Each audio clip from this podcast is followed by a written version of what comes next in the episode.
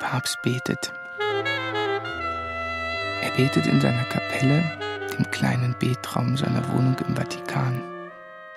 Er kniet auf den mit Purpur belegten Stufen des Altars. Ein Bild des Gekreuzigten blickt auf ihn herab. Ein Bild der Mutter Gottes schaut ihn an. St. Petrus lugt aus Wolken herunter.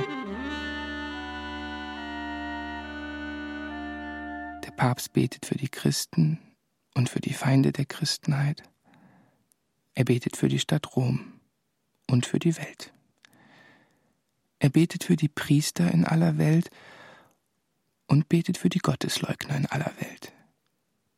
Er bittet Gott, die Regierungen der Länder nach seinem Willen zu erleuchten, und er bittet Gott, sich auch den Beherrschern der rebellisch gesonnenen Reiche zu offenbaren. Er erfleht die Fürbitte der Mutter Gottes für Bankiers, Gefangene, Henker, Polizisten, Soldaten, für Atomforscher und die Kranken und Krüppel von Hiroshima, für Arbeiter und Kaufleute, für Radrennfahrer und Fußballspieler. Kraft seiner Weihen segnet er die Völker und die Rassen. Und der Gekreuzigte blickt schmerzlich auf ihn hinunter.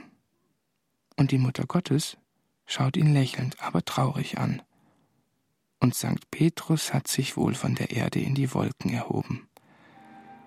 Aber ein Zweifel bleibt, ob er den Himmel erreicht hat, denn der Weg in den Himmel fängt bei den Wolken gerade an. Und nichts ist erreicht, wenn man in Wolken schwebt. Die Reise hat noch nicht einmal begonnen.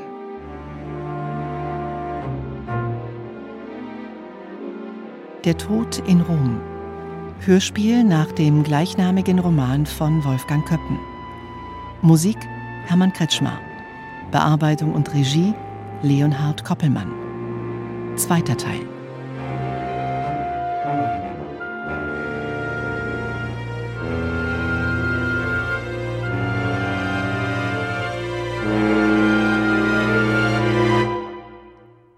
Accipe spiritum sanctum, quorum remiseris peccata, eis, et quorum retinueris retenta sunt. Adolf saß am unteren Ende der Tafel im Speisesaal, der Herberge der reisenden Priester, und war in einem bräunlichen, schmutzigen Zwielicht, denn das Fenster des Zimmers ging auf einen engen Hof hinaus und war durch Gardinen noch verhängt, so dass Dämmerung herrschte.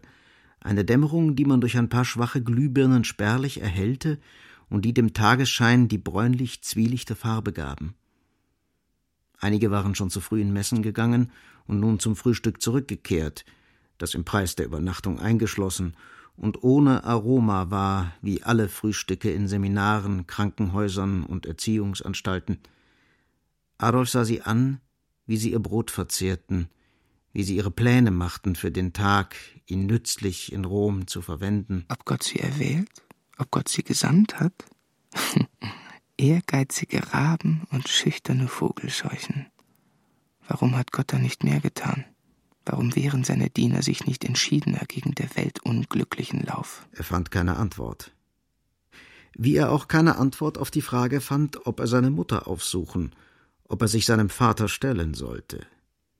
Und in dem Zwielicht der Herberge aus dummer, sinnloser Freudlosigkeit und sinnwidriger, säuerlicher Frömmigkeit erschien ihm Christus nicht. Und er konnte ihn nicht wie Petrus fragen: Herr, wohin gehst du?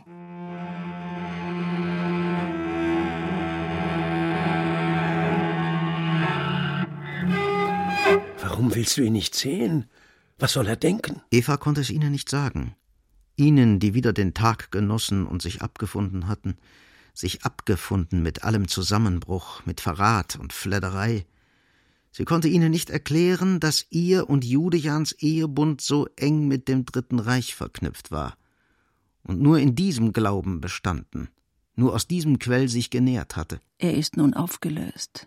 Der Bund hat sich von selbst gelöst, als Hitler starb, als das Reich verging und fremde Soldaten auf deutschem Boden der Vorsehung und Zukunftsschau des Führers spotteten. Und der Brief, der von Julian kam, die Kunde erlebe, hatte sie erschreckt statt beglückt. Aber wem konnte sie es sagen? Meinem Sohn? Mein Sohn ist mein Feind. Adolf war ihr bitterster Feind, wenn das Wort bitter Bitternis enthält, und wäre sie fromm gewesen, hätte sie den Sohn verflucht. Aber er war ja der Fromme, und ihr stand als Heidin kein Fluch zu Gebot, die Heidin war arm. Sie glaubte nicht an Verwünschungen, nicht an Segensentziehungen. Sie glaubte an ein völkisches Leben, und für den wieder das völkische Leben Frevelnden gab es allein den Tod. Aber ich kann Adolf ja nicht töten. Ich habe die Macht nicht mehr. Ich kann ihn nur vergessen. Das Vergessen dauerte seine Zeit. Und am Vergessen war sie. Aber nun brachte Judian mit seinem Erscheinen alles Vergessene zurück. Allen Zusammenbruch, alle Verluste, alle Lossagungen. Und sie wollte Judian nicht sehen. Und sie blieb im Hotel. Und es war ihr, als werde sie ausgepeitscht.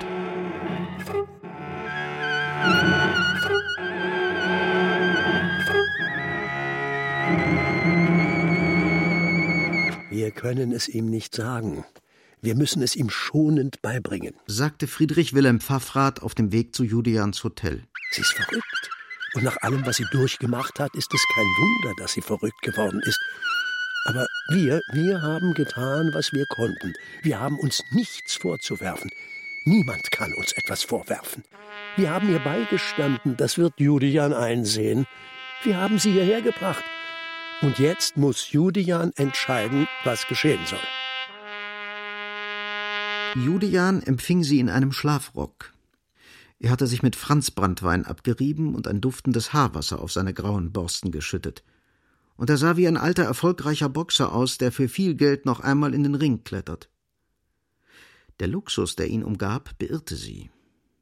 Sie standen wie Bittsteller da, wie arme Verwandte, wie sie stets bei ihm gestanden hatten, und sie sahen die mit Seide bespannten Wände, spürten den dicken Teppich unter ihren Füßen, seine Koffer bestachen sie, und in dem Bett bemerkten sie als Krönung des Reichtums und Zeichen unabhängigen Herrentums einen großen, räudigen Kater. Julian freute sich, wie sie sich wunderten und sich insgeheim entsetzten. Das ist Benito.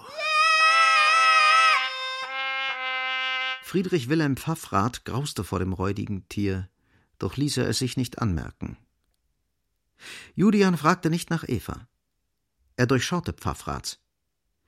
Er kniff die Lider zusammen und bekam kleine, listige, böse Schweinsaugen.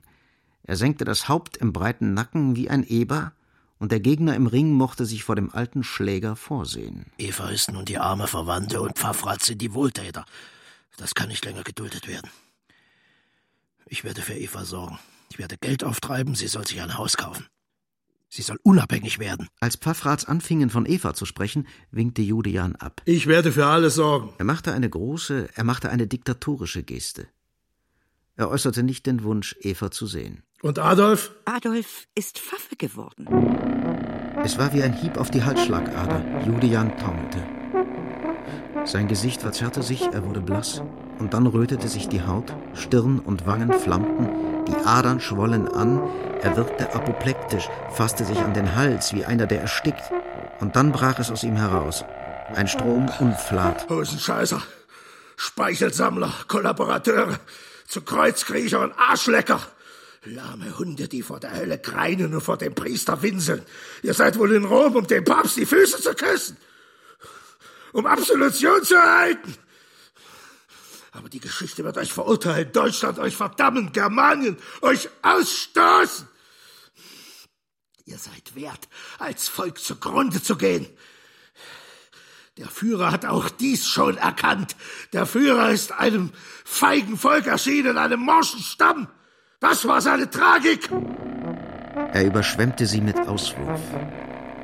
Pfaffrats wagten sich nicht zu rühren, wie zahme Schweine vor einem wilden Eber. Sie hingen an seinen Lippen.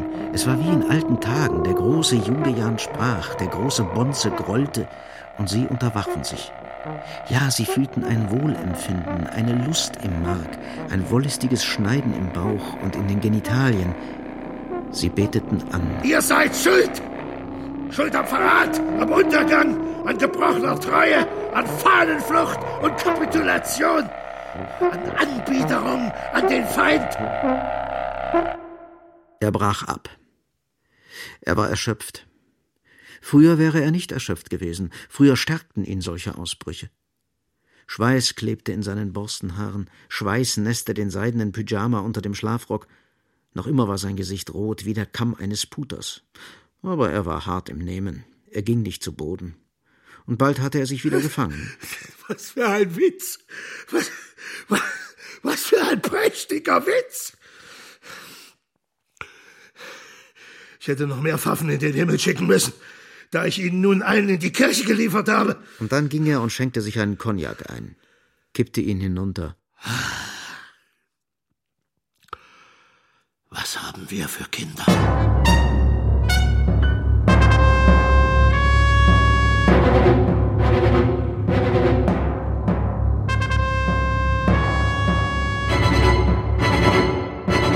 Siegfried kam zu spät zur Probe. Er kam absichtlich zu spät, er fürchtete sich. Er fürchtete seine Musik, er fürchtete Kürenberg. Er war zu Fuß gegangen, er war mit einem falschen Autobus in falsche Richtung gefahren, er war einem Kind nachgegangen, er hatte geträumt, und seine Schritte waren gehemmt, und seine Schuhe waren mit Blei gesohlt, als er sich dem Konzerthaus näherte. Und nun stand er zögernd im Foyer vor der Kleiderablage, ein paar Regenmäntel baumelten wie Erhängte an traurigen Haken. Und er hörte. Und seine Musik war ihm fremd. Siegfried hörte den Schlussakkord seiner Musik. Wie ein Zusammenbruch aller Hoffnung hörte sich an. Wie eine Woge, die über ein Schiff schlägt. Und dann sind nur noch Planken da. Und etwas Geplätscher. Kürenberg trat in den Gang. Ein paar Leute folgten ihm. Journalisten, Kritiker mit Notizbüchern in der Hand, ein Fotograf, der sofort sein Blitzlicht über der Gruppe leuchten ließ. Kürenberg sah, dass Siegfried niedergeschlagen war, und er drückte ihm die Hand. Mut. Mut, Mut. Aber Siegfried dachte Mut? Ich bin nicht mutlos. Ich brauche keinen Mut. Vielleicht brauche ich Glauben. Ich glaube zwar, aber ich glaube, dass alles sinnlos ist. Oder nicht alles ist vielleicht sinnlos, aber dass ich hier bin, ist sinnlos. Dass ich mit diesen Menschen rede, ist sinnlos. Dass wir hier fotografiert werden, ist sinnlos. Der künstliche Blitz ist sinnlos. Meine Musik ist sinnlos. Aber sie brauchte nicht sinnlos zu sein, wenn ich nur etwas Glauben hätte. Kürenberg stellte Siegfried vor. Die Kritiker sprachen zu ihm. Sie sprachen in vielen Sprachen zu ihm. Er verstand sie nicht. Er verstand sie in vielen Sprachen nicht. Er war bei ihnen und er war nicht bei ihnen. Er war schon weit weg.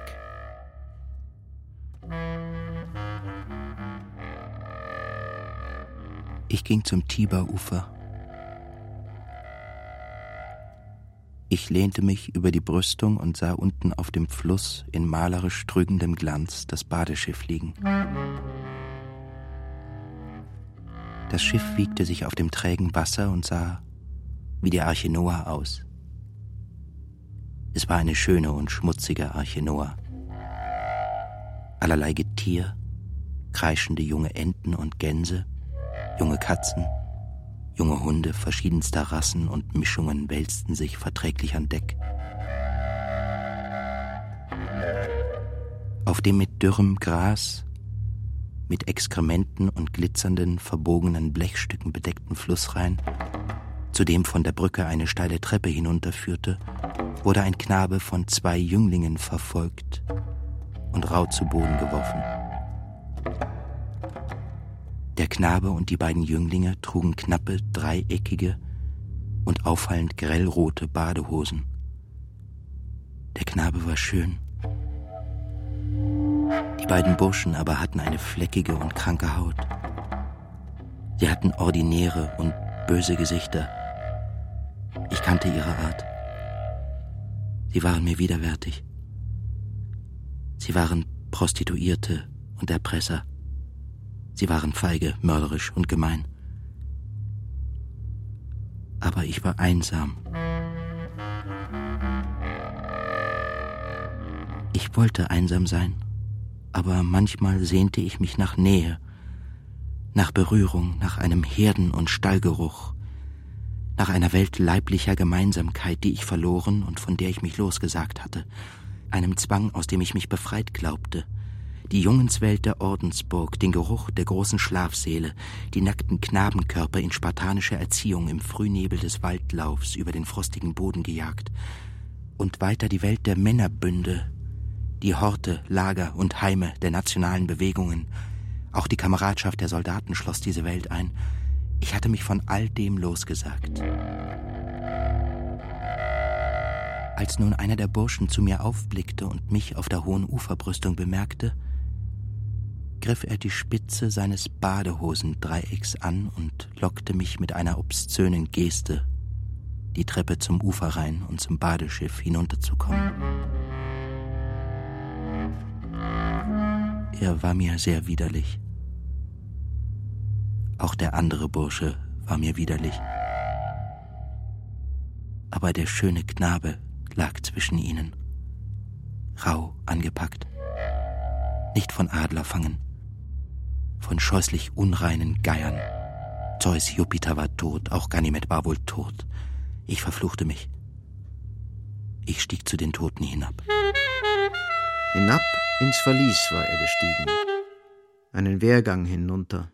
Tief und tiefer wand sich der düstere, nur von spärlichem Lampenschein erhellte Weg in den Leib der Papstburg. Und dann kamen niedere Gewölbe, kam Grabesluft. Man musste gebückt gehen, Abgeschirmte Falltüren zeigten noch finsterere Löcher. Bodenlose Abgründe schreckten, Mordgruben, Todesbrunnen. Ketten fielen aus der Mauer, Kettenringe für die Füße, Fangeisen für die Arme, geschmiedete Stachelschnallen für den Leib, allerlei Martergerät hing von der Decke, Streckzüge, Knochenbrecher, Werkzeug, die Haut zu schinden, Steinbetten daneben, auf denen die Gefesselten verfault waren, und Fäulnis und Gerippe den Schattenriss des Verurteilten oder Vergessenen selbst in den harten, fühllosen Granit gezeichnet hatten. Und oben sind die Festgemächer, die traulichen Wohnungen, die geschmückten Kapellen. Lebt der wache Sinn für die Kunst, sind schöne und fromme Bilder, geschnitzte Betschemel, die silbernen Leuchter Cellinis. In der Bibliothek freut man sich an Büchern nimmt Weisheit auf, erbaut sich, hört vielleicht Musik, atmet den Abendwind, und ganz oben schwebt der Engel über der Burg. Der Erzengel Michael sieht die Sonne, er blickt die glitzernde Pracht der Sterne und schaut das berühmte Panorama der ewigen Stadt und steckt sein Flammenschwert in die Scheide. Adolf hatte den tiefsten Kerker erreicht. Eine Art Amphore senkte sich in den Urfels, und da mochte der Gefangene drin stehen, aufrecht, den Kopf noch über dem Boden, doch der Unrat, den er unter sich ließ, stieg langsam den Leib hinauf, er mauerte den Leib ein, den als sündig verschrienen. Der Unflat stieg bis zum Hals, und übrig blieb des Menschen Haupt. Ein Haupt nur noch, durch die Kloake vom Leib befreit. Exe homo. Sieh, welch ein Mensch. Adolf kniete an der Grube nieder und betete. Er betete inbrünstig. Er betete für die Seelen der unbekannten Gefangenen. Seine Sotane berührte den Staub. Der Stein drückte seine Knie. Er glaubte. Die Welt braucht Erlösung. Er glaubte. Der Mensch muss wieder erlöst werden. Er erhob sich und fühlte sich seltsam gestärkt. Ich will wieder emporsteigen, will das Licht sehen, das man erst nach dem Dunkeln hell sieht.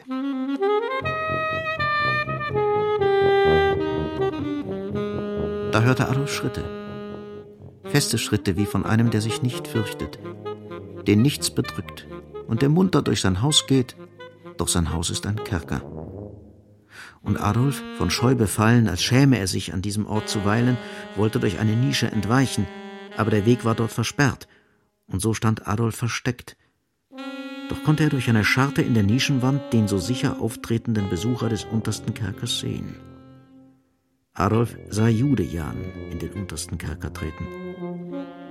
Er erkannte ihn. Er erkannte seinen Vater. Er erschrak, er wollte zu ihm stürzen, und dann war er wie gelähmt. Julian war durch die Engelsburg gegangen. Er hatte Waffen und Rüstungen und Kriegsgerät gesehen, und der kleine Gottlieb hatte den Schauder der Geschichte empfunden. Aber Julian war eigentlich gelangweilt durch die Säle geschritten. Nichts Neues gab es aus alter Zeit zu sehen. Er kannte das, er war nicht überrascht. Er fühlte sich in seinem Handwerk bestätigt und ging wirklich selbstsicher und gelangweilt, wie einer, der nach langer Abwesenheit sein altes Haus besichtigt, in die Verliese hinunter. Im untersten Kerker trat er gelassen an den Schacht im Fels, an das Grab des lebendigen Leibes. Kriege und Kerker, Gefangenschaft und Tod. Immer hat es sie gegeben. Petrus ist am Marterkreuz gestorben. Und seine Amtswalter haben den Martertod ihren Feinden bestellt. So wird es bleiben und so ist es gut. Es ist menschlich. Wer spricht von Unmenschlichkeit? Julian lauschte eine Weile, und da ringsum alles still blieb, kein Schritt zu hören war, folgte er einem Bedürfnis und verrichtete seine Notdurft in das Loch für den ärmsten Gefangenen. Adolf sah wie Ham seines Vaters Noah blöße, doch wie Sem und Japhet bedeckte er sein Gesicht mit den Händen. Adolf weinte. Der Bademeister war wie ein Faun, feistbäuchig, faltenhäutig, listig. Ich nahm Ganymed mit in die Zelle. Ich löste das rote Dreieck von seinem Geschlecht. Ich sah den Knaben an. Er war schön. Und Glück und Traurigkeit erfüllten mich beim Anblick seiner Schönheit. Ich sah den Knaben an, glücklich und traurig. Ich wagte kein Wort ihm zu sagen. Ich wagte nicht, ihn zu berühren, ich wagte nicht, sein Haar zu streicheln. Wehmut erfüllte mich. Wehmut aus Glück und Trauer und glücklich trauriger Einsamkeit. Doch der übelste der Burschen trat in die Zelle. Wasser tropfte herab.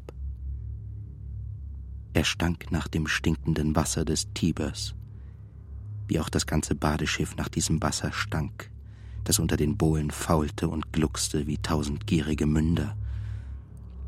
Flecken sprenkelten die Haut des verkommenen Jünglings, Pickel blühten rot und eitrig im schlaffen Felde des früh verdorbenen Gesichts. Die Augen waren trübe, sie lauerten, sie blickten tückisch und hart und sein Haar war strähnig von dem stinkenden Wasser. Ich verabscheute ihn. Er war nackt. Und ich verabscheute ihn. Ich hasste mich. Mein Knabe schlüpfte zur Tür hinaus. Ich hasste mich. Der Ekel war mit mir allein in der Zelle. Ich hasste mich und presste mich an seinen geschändeten Leib. Ich legte meinen Arm um seinen nassen Nacken. Ich drückte meinen Mund auf seinen gemeinen, käuflichen Mund. Es war Lust und Vergangenheit, die ich empfand. Es war Erinnerung und Schmerz. Und ich hasste mich.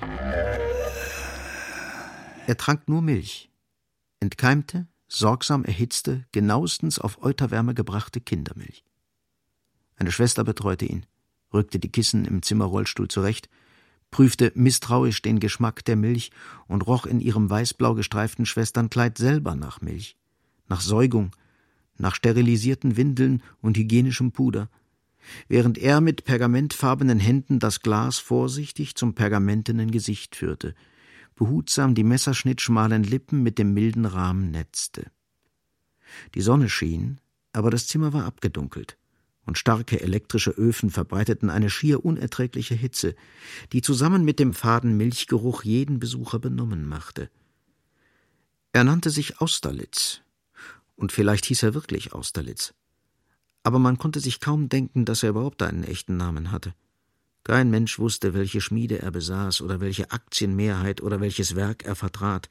Vielleicht besaß er alle Waffenschmieden, alle Mehrheiten oder vertrat sie zumindest alle. Wo seine Lager waren, blieb immer sein Geheimnis. Wie er expedierte, war seine Sache, aber die Gewehre kamen an und die Geschütze landeten pünktlich im Hafen. Austerlitz war korrekt und vertrauenswürdig, und seine Beziehungen zu allen Regierungen und zu allen Umstürzlern in aller Welt waren wie sein Kredit sagenhaft. Gleich Judejan trug auch Austerlitz eine blaue Brille, so dass sie sich beide albern, geheimnisvoll und lemurenhaft blau anfunkeln konnten. Sie sahen wie düstere Homunkuli aus. Manch wohlerhaltenes Mordinstrument ist jetzt zu überraschend günstigen Preisen zu haben. Es sieht aus, als gäbe es ungenannt bleibende Mäzene. Stille Wohltäter der Menschheit. Oder diskrete Freunde des Todes, die sich was kosten lassen. Kleine, tapfere Völker. Länder von geringerem Vermögen mit Waffen zu versorgen, damit auch in abseitigeren Verhältnissen die Kriegsgefahr nicht erlöscht. Man hielt den Krieg am Schwelen. Vielleicht sprang der Funke einmal über und entflammte neu die Welt. Investitionen lohnten sich, der Tod war ein sicherer Schuldner. Julian wählte mit Bedacht und Kennerschaft, was man in der Wüste brauchen konnte. Seine Vollmacht wurde anerkannt. Dann zeigte Austerlitz Julian noch, aus kleinem Wildlederbeutel geholt, das Modell einer neuen schallgedämpften Pistole. Julian, schon der kleine Gottlieb, hatte mit begehrlichen Augen vor den Schaufenstern der Waffenhandlungen gestanden, verliebte sich gleich in den handlichen, praktischen Todgeber und konnte sich nicht mehr von ihm trennen. Es ist gegen die italienischen Verordnungen, Schusswaffen zu verkaufen, zu kaufen und zu tragen. Doch überließ Austerlitz Julian die Pistole als Muster für einen vielleicht größeren Wüstenbedarf. Und wo? Wo ist keine Wüste? Kein Dschungel. Er fragte nicht, wo kein Tod sei.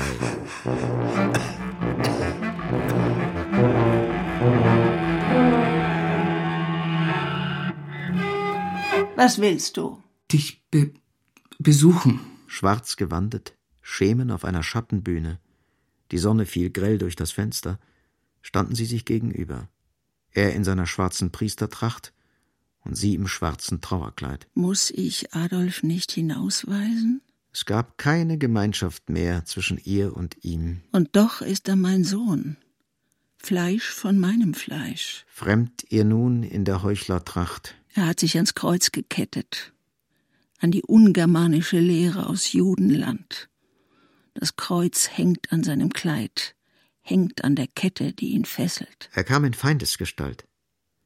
Er war so gar nicht der Spross, den sie sich wünschte, der Fortführer des Ahnenerbes und nun sein Rächer. Aber er ist mein Sohn. Sie hatte ihn früh aus dem Haus gegeben, um ihn zum Mann reifen zu lassen. Aber er ist ein Weib geworden.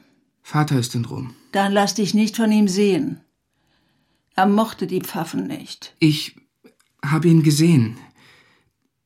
Im Kerker. Das war ein Wort, das sie aus ihrer Erstarrung riss. Es war Erlösung. Es war Erhöhung, es war Freisprechung, das Wort kündete Heldentum und heroisches Beispiel. Jude Jan ist im Kerker? Man hat ihn verhaftet. Das alte Schandurteil galt. Es würde vollstreckt werden. Jude Jan kam nach Walhall und ihre Ehe war wieder gut. Wo ist er? Ich weiß es nicht. Sprich! Adolf erzählte ihr die Begegnung in den Verließen, verschwieg er aber Julians Verrichtung am Felsloch des untersten Gefangenen Und sie, die ihn erst nicht verstand, Wovon spricht er? Von welchem Kerker? Von welcher Burg? Einer Papstburg? Der Papst hat Judejan gefangen. In, in welche Höhlen taucht Judejan? Geht hinein und kommt heraus. Ein freier Mann, ein feiner Herr, ein ungeschorener Besucher? Adolf war hilflos. Er wollte gehen, er musste nun wohl gehen, aber sie tat ihm leid. Er fühlte, dass sie litt. Er spürte, dass sie in ihren Ideen brannte und die Hölle in sich trug. Sie ist ihr eigener Teufel. Sie quält Seele und Leib. Er wollte für sie beten, ohne im Augenblick den rechten Glauben zu haben. Jodejan kam. Er füllte das Zimmer.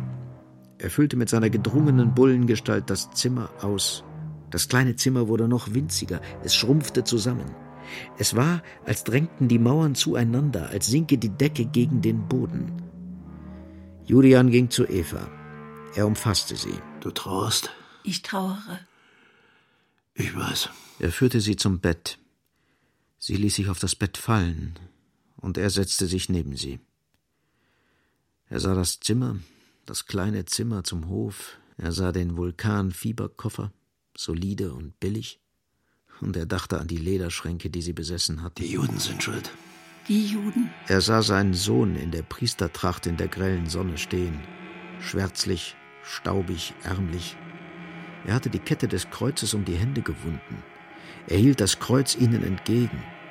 Er war bleich, und er schien nun doch zu beten. Es war Verrat. Verrat. Juden. Internationale Juden. Wirst du weiterkämpfen? Ich werde es ihnen besorgen. Ich werde es ihnen allen besorgen. Sie blickte ihn an, und ihre verschwimmenden blauen Augen sahen mehr, als sie sehen konnten. Ihre Augen kamen aus dem Nebel und durchdrangen nun den Nebel des Seins. Eva sah den Tod hinter ihm stehen. Der Tod erschreckt mich nicht. Der Tod wird alles richten. Er wird den Helden nach Walhall geleiten. Ich werde nach Deutschland kommen. Ich spreche mit Pfaffrat. Ich werde es den Verrätern besorgen. Ich bin noch der alte Judejan. Er war noch der Alte. Er war noch der große Judejan. Er war wirklich groß in dem kleinen Zimmer. Er war so groß wie der Schatten des kleinen Gottlieb.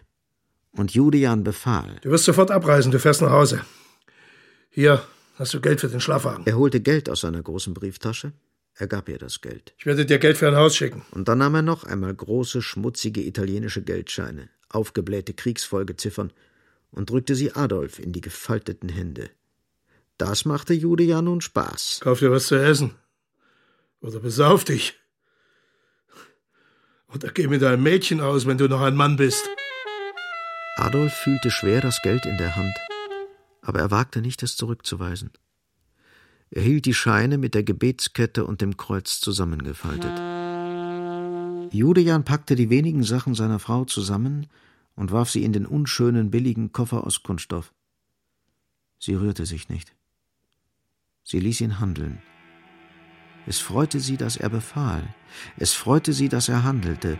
Doch ihre Augen glaubten ihm nicht. Die sahen den Tod hinter ihm stehen.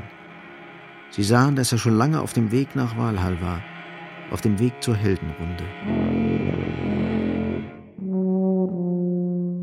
Ich hatte keinen Frack, aber ich hätte mir einen Frack kaufen können. Oder ich hätte mir einen Frack leihen müssen, aber ich sah nicht ein, dass man einen Frack haben musste, um Musik zu hören. Ich zog ein weißes Hemd an. Ich wusch mich nicht. Ich wollte etwas Tibergeruch mit in das weiße Hemd nehmen. Ich zog einen dunklen Anzug an. Es war kein römischer Anzug. Er hatte nicht den weichen Schnitt der italienischen Schneider. Mein Anzug war ein deutscher Anzug. Ich war ein deutscher Komponist. Ich war ein deutscher Komponist in Rom.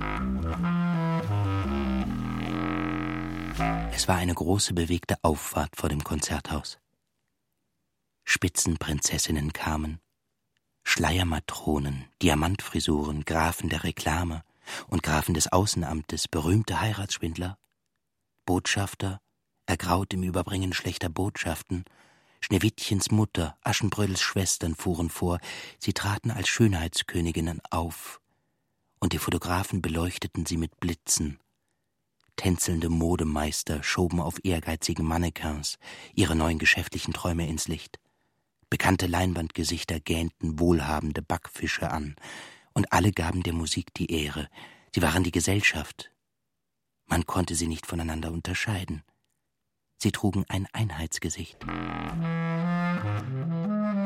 Die Kritiker verbargen sich hinter Charaktermasken, und die Verleger strahlten vor lauter Wohlwollen wie der volle Mond. Manager stellten ihr empfindsames, krankes Herz zur Schau. Aufsichtsräte waren ein Dutzend gekommen, man kannte und begrüßte sich, die Damen wollten Göttinnen sein. Ich hatte keinen Hut, sonst hätte ich ihn gezogen. Es waren meine Ernährer und Förderer, die sich hier versammelten. Mozart war Kammerdiener erlauchter Herrschaften gewesen. Wessen Kammerdiener war ich, der ich frei sein wollte? Und wo blieben Augustinus große Männer, die nach vollbrachter Arbeit sich der Musik hingeben, um ihre Seele wiederherzustellen? Ich sah keine Seelen. Vielleicht waren die Kleider zu teuer. Vielleicht war ich verbittert, weil ich mir keinen Frack gekauft hatte. Wen sollte meine Musik erfreuen? Sollte sie überhaupt erfreuen? Sie sollte beunruhigen. Sie würde keinen hier beunruhigen. Es klingelte in den Garderoben und das Orchester begab sich schon auf das Podium, ich sollte jetzt meinen Platz neben Ilse Kürenberg in der Loge einnehmen.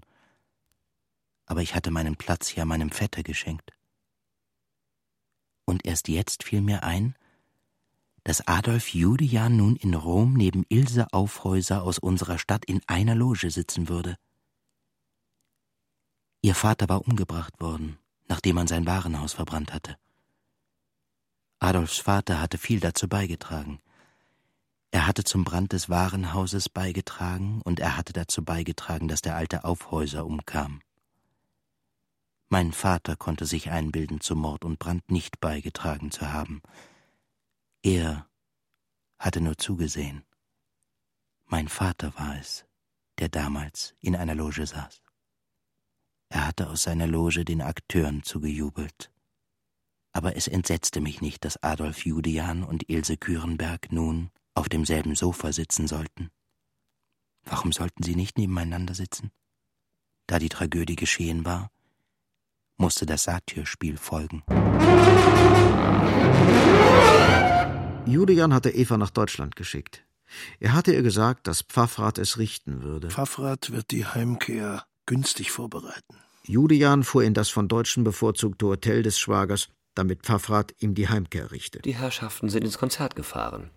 Ihr Sohn Siegfried hat dort heute Premiere. Julian überlegte. Es könnte mir wohl Spaß machen, Schwager Pfaffrats Sohn fiedeln zu sehen. Weil er den Portier missverstanden hatte, meinte er, dass des Schwagers Sohn ein Geiger sei. Das lächerliche Ereignis wird, wenn ich es gesehen habe, Zeuge der Familienentartung gewesen bin, meine Position gegen den Schwager stärken. Also bestellte auch Julian durch den Portier eine Karte für das Konzert. Ihm wurde ein Platz in der ersten Reihe reserviert. Doch da er keinen Frack anhatte, wollte man ihn hindern, den Sitz einzunehmen. Julian, der das Italienisch des Saalschließers nicht verstand, wohl aber begriff, dass man sich ihm in den Weg stellen wollte, drängte, sich nach erlegtem und überraschend hohem Eintritt im Recht fühlend, wuchtig den schmächtigen Kontrolleur zur Seite. Was will der Kerl? Eine elende Lakaienseele. Julian warf ihm einen Geldschein zu, schritt in den Saal und nahm breit seinen Platz ein. Hier erst bemerkte er, dass er sich unter lauter Leuten in Gesellschaftskleidung befand. Habe ich mich unter die Musiker gesetzt? Unter die Spaßmacher, die ihn unterhalten sollten und deren Berufstracht der Frack war. Da aber das Orchester auf dem Podium die Instrumente stimmte, war die Annahme, versehentlich unter den Künstlern zu sitzen, nicht zu halten. Und Julian wunderte sich über die Vornehmheit der Veranstaltung. Dem kleinen Gottlieb imponierte es. Er fühlte sich eingeschüchtert. Aber Julian ließ sich nicht einschüchtern. Er drückte sich noch breiter in den Sessel und sah sich herausfordernd im Saal um. Pack und Laffen. Er erkannte die neue Gesellschaft, die neue Gesellschaft des italienischen Verrätervolkes, die Schicht, die nach dem schmählichen Treubruch an Mussolini zur Macht gekommen war. Und vor diesen Leuten, die ins Zuchthaus gehören, ins Konzentrationslager, in die Gaskammer, wird Siegfried Pfaffrath fiedeln. Julian suchte den Neffen auf dem Podium, aber er entdeckte ihn ja, nicht. Vielleicht äh, tritt Siegfried erst später auf. Die ersten Fiedler kommen immer zu spät. Sie sind eine anmaßende weibische Bande. Was hier fehlt, ist Disziplin. Julian erkannte es gleich. Im Grunde ließ er nur Militärmusik gelten. Warum spielen Sie nicht einen flotten Marsch, statt das Publikum mit Ihrer Stimmerei anzuhöhen? Er sah sich weiter um, und da entdeckte er in der einzigen Loge des Saales seinen Sohn Adolf. Und neben Adolf saß eine Frau, die Julian beeindruckte. Hat Adolf dieser Frau das Geld gegeben, das ich ihm in die betenden Hände gesteckt habe? Ist sie seine Geliebte? Oder wird er von ihr ausgehalten? Er hatte diese Liebhaberrolle dem Pfaffen nicht zugetraut. Es verwirrte ihn. Ilse Kürenberg hatte, als sie sich setzte, dem Priester in ihrer Loge freundlich zugenickt. Und danach beunruhigte sie sein Gesicht. Ein Albtraumgesicht. Ich weiß nicht warum, aber es ist ein Gesicht aus schrecklichen Träumen. Er, sieht wie ein Geißler aus, wie ein Flagellant. Peitscht er auch andere? Peitscht er auch die Ketzer? Aber das kann doch wohl nicht so sein. Und auch die Juden wird der Priester nicht peitschen. Vielleicht ist er ein Mystiker. Er ist ein katholischer Geistlicher aber er sieht wie der rebellierende Luther aus.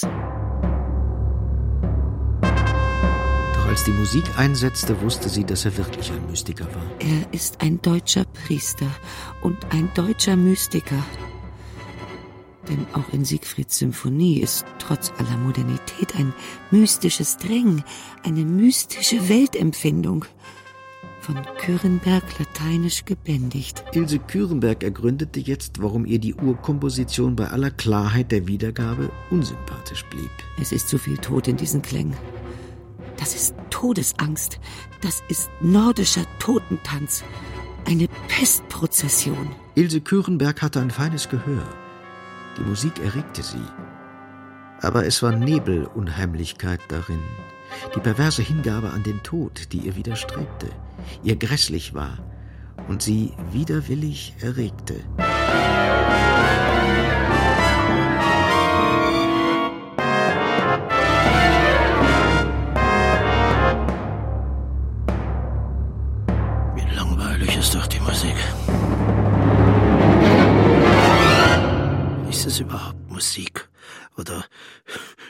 sie noch immer und nun unter der Leitung des Kapellmeisters die Instrumente?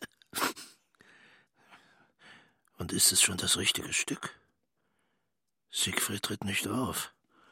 Hat er abgesagt? Julian fühlte sich enttäuscht. Er war um seinen Spaß gebracht. Hunger grimmte in seinem Magen, Durst trocknete die Zunge. Aber der kleine Gottlieb traute sich nicht aufzustehen und zu gehen. Er war gelähmt. Die Geräusche des Orchesters paralysierten ihn. Julian konnte bei diesen Klängen nicht denken. Er konnte nicht überlegen, wer die Frau bei Adolf war.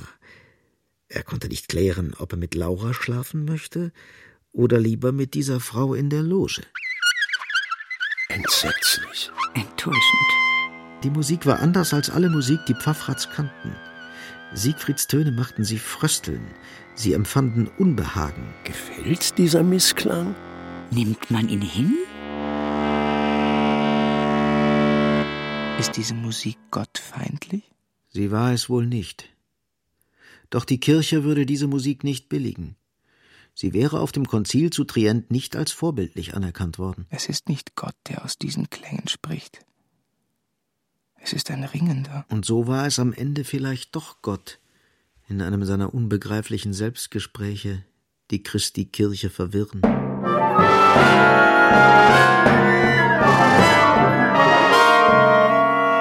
Sie pfiffen. Ich hörte sie pfeifen. Aber unten im Saal klatschten sie nun. Sie riefen mich. Und die schrillen Pfiffe der Galerie schienen sie im Parkett nur zu nachdrücklicherem Beifall anzuregen. Jetzt wäre der Augenblick gekommen, mich im Frack zu zeigen. Ich hätte mich zeigen müssen. Kürenberg reichte immer wieder dem ersten Geiger dankend die Hand, deutete auf das Orchester und mit großen Gesten bedauerte er das unbegreifliche Fernbleiben des Tonsetzers. Am lautesten aber klatschte, in seltsame Problematik versetzt, Judejan. Seine schweren Hände arbeiteten wie Dampfhämmer. Viel lieber hätte er gebrüllt, geschimpft und alle, die im Saal und auf dem Podium waren, stramm stehen oder verhaften lassen. Er hätte Siegfried an den Sockel der Palestrina-Büste gestellt, er hätte gern Siegfried und den Kapellmeister dreißig Kniebeugen machen lassen. Aber der kleine Gottlieb traute sich nicht. Allein in der Frackgesellschaft traute sich Julian nicht zu brüllen, zu schimpfen, das Strammstehen und die dreißig Kniebeugen zu befehlen. Und als die Galerie zu pfeifen begann, da fand er dies ein ungehöriges Benehmen gegen die Herrschaften im Parkett, gegen die Reichen, gegen die im Licht sitzenden, die er verachtete und von alters her beneidete, und deren empörende Kunstansicht und Lebensauffassung er nun mit dem Dampfhammerschlag seiner Handflächen unterstützte. So sah ihn Adolf. Er sah seinen Vater aus seiner Loge, er sah ihn erregt und klatschend, während er selber nicht wusste, ob er Zustimmung äußern sollte, die er nicht ganz empfand, und ob er in geistlicher Tracht überhaupt Beifall bekunden durfte bei einer so extremen und fragwürdigen Musik. Die Dame, die neben Adolf saß, hielt die Hände ruhig im Schoß. Vielleicht wird die Dame es als Herausforderung empfinden, wenn ich, ein Priester, neben ihr zu den Klakören übergehe. Doch wie kam es aber, dass Julian das Konzert besucht hatte? Wie kam es, dass er dieser Musik zustimmte? Hat Julian die Sprache dieser Klänge verstanden? Haben die Töne ihn bewegt? Haben sie ihn erfreut? Verstehen sich Siegfried und Julian plötzlich in der Welt der Musik?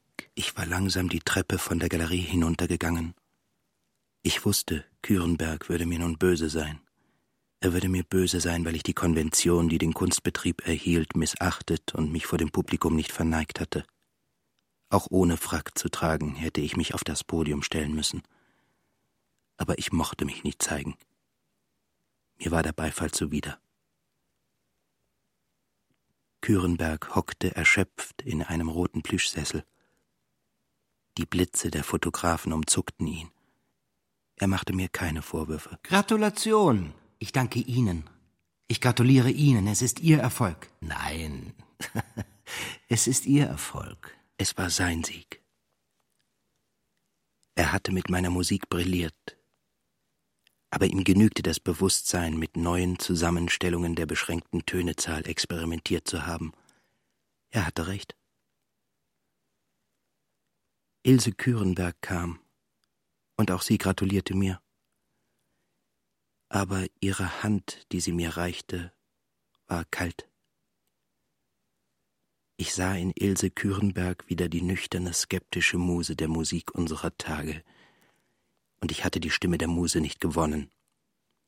Ich wollte ihr dafür danken, dass ich ihre Stimme nicht gewonnen hatte, aber ich wusste nicht, was für Worte ich ihr sagen sollte, damit sie auch verstehen würde, wie ich es meinte. Doch während ich noch die Worte suchte, meine Empfindung auszudrücken, sah ich eine solche Ablehnung in ihrem Gesicht, dass es mich erschreckte. Dann aber erkannte ich, dass sie nicht mich mit diesem Entsetzen ansah, sondern dass sie hinter mich blickte, und als ich mich umdrehte, um ihren Schrecken zu begreifen, sah ich meine Eltern auf mich zukommen, und hinter ihnen stand und lähmte mich das Schreckbild meiner Jugend. Der von den Toten zurückgekommene Onkel Judian, der mich angrinste, als wolle er sagen, er sei nun wieder auferstanden und ich müsse mich mit ihm abfinden, die alte Macht sei wieder da. Und an der Tür wartete Adolf, verstörten Gesichtes.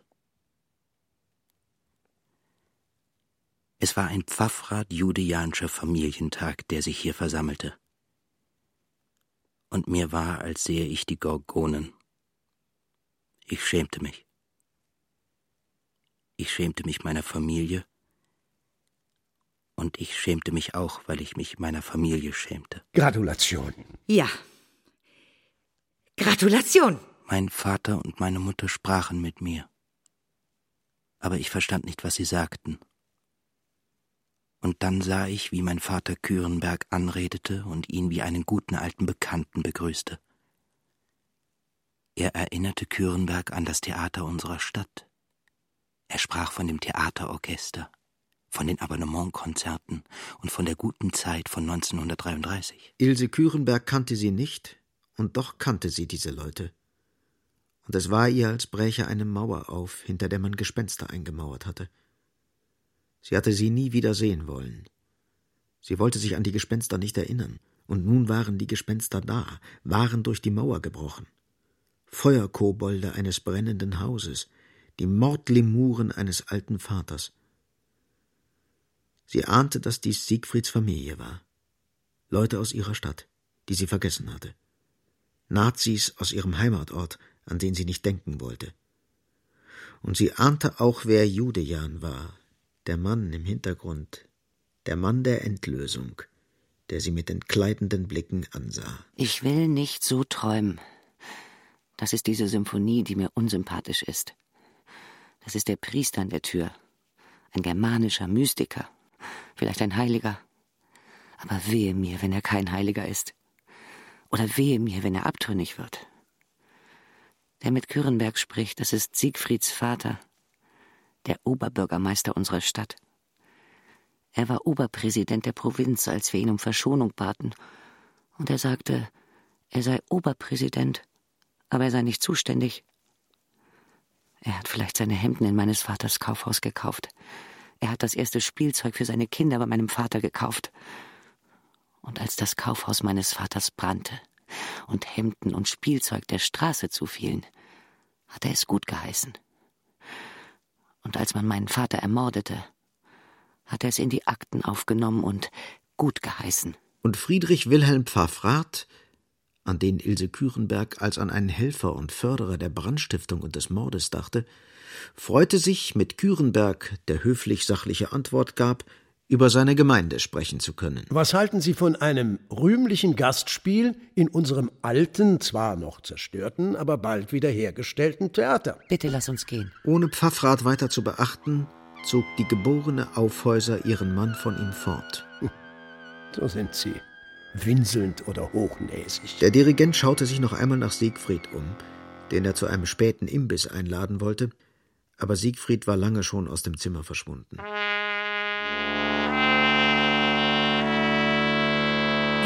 Gehört sich nicht. Er ist verschwunden. Er hat sich nicht von uns verabschiedet. Er war gegangen, ohne ein Wort zu sagen. Und sie waren doch gekommen und hatten ihm gratuliert obwohl seine Musik von schlechter Gesinnung sprach und sie befremdet hatte. Sie hatten ihm dennoch gratuliert. Gratuliert, dass er in Rom ein Publikum gefunden hatte, ein nicht ernstzunehmendes zwar, von Spreu im Weltwind, von heimatlosen Modenarren in keiner Kultur verwurzelt, aber sie hatten ihm dennoch gratuliert und hatten ihm auch vergeben wollen, vergeben wollen, dass er nach seiner Gefangenschaft in England sich ihnen entzogen hatte, dass er aus der Sippe ausgebrochen war und offenbar mit den Feinden lebte. Es ist Unrecht von ihm gewesen zu gehen. Und Adolf ist mit ihm gegangen. Die abtrünnigen Söhne waren wieder davongelaufen. Und Kürenberg hatte kurz gegrüßt und war mit seiner Jüdin, der Aufhäusertochter, fortgegangen. Und dann hatten sich auch die Journalisten entfernt, die Fotografen mit ihren Blitzen, das Gewimmel von Leuten, merkwürdig gekleidet und sonderbar zweifelhaften Gehabens. Das ganze Gesocks. Und auf einmal standen sie allein im Künstlerzimmer des römischen Konzertbaus. Pfaffrat mit seiner Frau und Schwager Judian. Sie standen allein.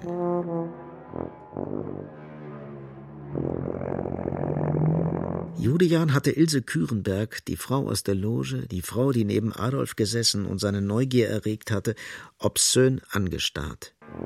Er hatte sich die sexuelle Gemeinschaft ausgemalt, in der sie mit seinem Sohn lebte, unzüchtig unter dem Pfaffenrock. Pfaffrat, kennst du die Frau? Das ist die Tochter des alten Aufhäuser. des Warenhausjuden, den man liquidiert hat. Ach. Schade, dass sie gegangen ist. Seinen Händen, seinen Stiefeln, seiner Pistole war sie entwischt. Man hat die Grenzen zu spät gesperrt. Man ist wie immer zu großmütig gewesen.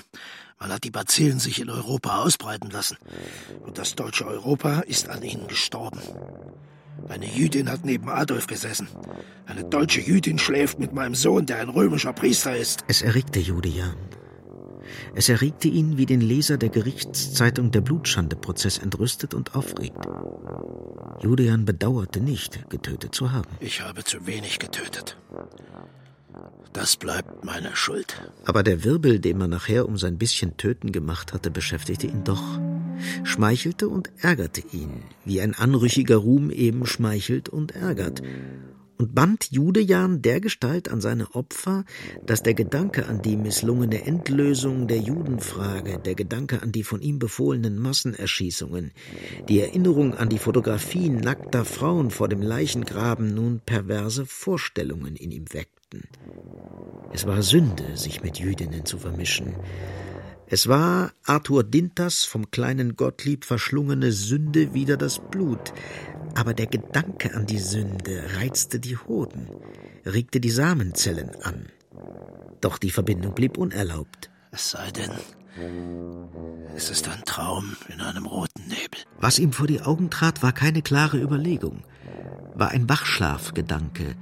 Man zerschlug nach vollzogenem Samenopfer, nach dem befreienden, dumpfes, lösenden Stößen des Lusthasses, die Muschel aus beschnittener Zeugung. Julian dachte an Laura und Schweiß stand auf seiner Stirn. Sie könnte eine Jüdin sein. Er wusste es nicht genau. Doch lieber hätte er Ilse Kürenberg-Aufhäuser in der Nacht getroffen. In einer einsamen Straße. Auf einem Trümmerfeld vor einem dunklen Graben. Bei vollem Mond. Sie hatten sich in die roten Plüschsessel gesetzt. Sie saßen wie im Salon ihrer Eltern wie im Weihnachtszimmer des Pfarrhauses, wie in der guten Stube, aus der sie sich entfernt hatten, um in Schützengräben, in Feld- und Waldlagern, Befehlsständen und Wolfsschluchten, an Riesenschreibtischen und an pompösen Tafeln Macht zu erstreben, Macht zu üben und Macht vorzustellen. Und Julian sprach nun, wie er sich die Heimkehr dachte. Die Heimkehr nach Deutschland. Ich werde nach der Souveränitätsverleihung in Deutschland erscheinen. Dann hat es keine Gefahr mehr. Keine deutsche Behörde wird ein Nürnberger Urteil vollstrecken und kein deutsches Gericht wird mich verdammen. Eine neue Kampfzeit wird anbrechen, eine neue Bewegung. Die Schar der Getreuen versammelt sich bereits. Du wirst dann auch für geleistete Staatsdienste und erfüllten Generalsrang Pension fordern können. Das ist ein gutes Recht. Und wenn du es in einem Prozess verfechten musst, du wirst ihn gewinnen. Es geht hier um Treu und Glauben und verbrieften Anspruch ans Vaterland. Und dieser Staatsform darf sowieso nichts geschenkt werden. So durch schöne Aussichten angeregt, lud Julian sie noch zu einem Umtrunk ein. Sie folgten ihm, und er stellte sich breitbeinig vor das Konzerthaus und pfiff. Sein schwarzer Wagen glitt heran, der Chauffeur, soldatisch straff und wie durch eine Teufelsdroge unermüdlich, sprang vom Volant und öffnete den Schlag. Aber Pfaffrats hatten ja ihren eigenen Wagen, das Oberbürgermeisterfahrzeug, hier abgestellt und man beschloss, dass sie Julian folgen sollten. So fuhr Julian wie in alten Tagen des Glanzes durchs nächtliche Rom. Zwar trillerten Sirenen nicht, zwar brauste kein Wach- und Schutzwagen voran, die Eskorte fehlte, aber Gefolgschaft war schon wieder hinter ihm. Er hatte ein Phantom belebt das Phantom nationaler Größe, das Phantom rassischer Erhebung, das Phantom der Schmachvergeltung. Und wieder behexte er sie. Wohin geht die Fahrt? Wohin? In die Nacht. In die Versuchung und wie jede Fahrt auf ein Ende zu. Kuss auf die Via Veneto!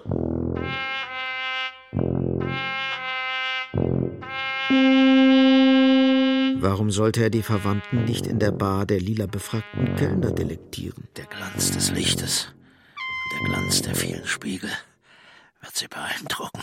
Der kleine Gottlieb wusste es. Und ich kann mich derweilen, ohne dass sie es zu merken brauchen, schon auf der lächelnden Kassenschönheit zierliches Hälschen freuen.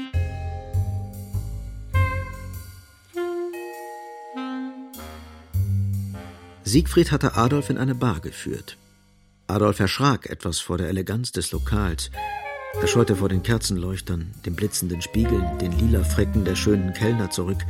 Natürlich konnte er sich nicht in seinem geistlichen Gewand an die Bar setzen. Und er meinte auch, es schicke sich kaum für ihn, hier an der Straße zu hocken, auf einem der farbenfrohen Promenadenstühle. Und so setzten sie sich an einen Tisch in der Nähe der Kasse. Und Adolf Julian sah Laura lächeln.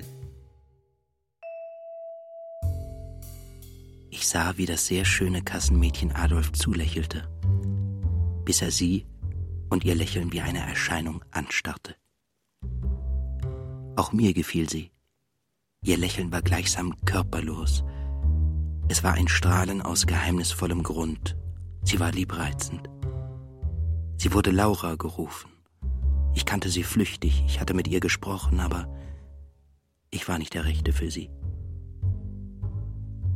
Ich hatte Adolf keiner Verführung aussetzen wollen, aber nun überlegte ich, ob ich ihn mit dem Kassenmädchen bekannt machen sollte. Er war jung, ich hatte über sein Zölibat nicht gegrübelt, ich glaubte nicht mal, dass er darunter litt.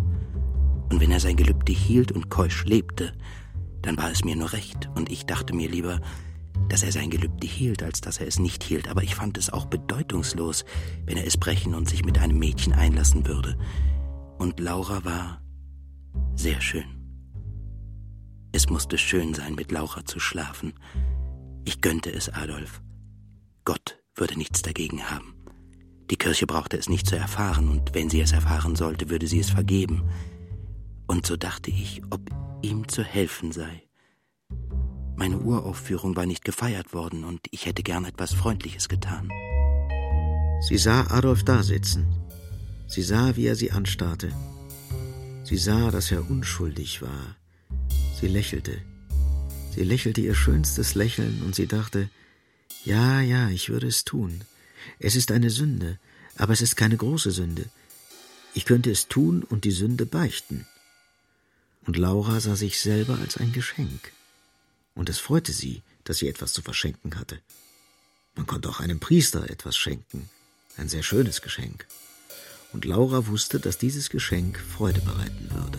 Ich ging zu Laura und löste einen Bon für die Bar. Und dabei fragte ich sie, ob wir sie heim begleiten könnten. Und sie lächelte als sei ihr ein Engel erschienen. Judejan hatte Pfaffrats zu den Straßenstühlen geführt. So kann ich im Lokal unbemerkt nach dem Mädchen sehen. Laura erblickte ihn, den Mann mit der blauen Brille. Und auch er schien ihr ein verheißungsvoller Fremder, eine vielversprechende Bekanntschaft zu sein. Aber heute wollte sie sich dem jungen Priester schenken. Heute Nacht wollte sie Gutes tun. Sie wollte sich dem jungen Priester hingeben, der so unschuldig und so traurig war, und am Morgen wollte sie es ihrem Beichtvater erzählen, dass sie sich dem jungen, fremden Priester geschenkt habe. Als Julian ihr einen großen Schein rüberschob und sie fragend anblickte, schüttelte sie verneinend den Kopf. Er trat zur Kasse und stierte sie an. Was ist los? Ist das zu wenig? Leider fehlten ihm die Worte, und sie fehlten ihm in jeder Sprache, und Laura lächelte. Sie fand es schmeichelhaft, dass der blau bebrillte nun wütend war, und überhaupt schlief sie gern am Tage mit Männern und nicht in der Nacht, wo sie von den Zahlen müde war und wirklich schlafen wollte. Und so sagte sie ihm, er könne sie am Morgen treffen, wenn er möge. Und sie schrieb das Rendezvous auf einen Kassenzettel. Um 10 Uhr vor dem CIT-Büro auf dem Bahnhof. Da wolle sie sein. Und er begriff nicht, was diese Laune bedeutete. Vielleicht hat einer der schmutzigen reichen Juden mich überboten. Er hätte sie gern angebrüllt. Aber der kleine Gottlieb traute sich in diesem Lokal nicht zu brüllen. Und Julian steckte den Zettel mit Lauras Angaben ein. Please, give me a ticket for one Cognac Napoleon. Draußen tranken sie Wein, aber er wollte schnell an der Bar einen großen Napoleon kippen. Er drängte sich zwischen die Hocker.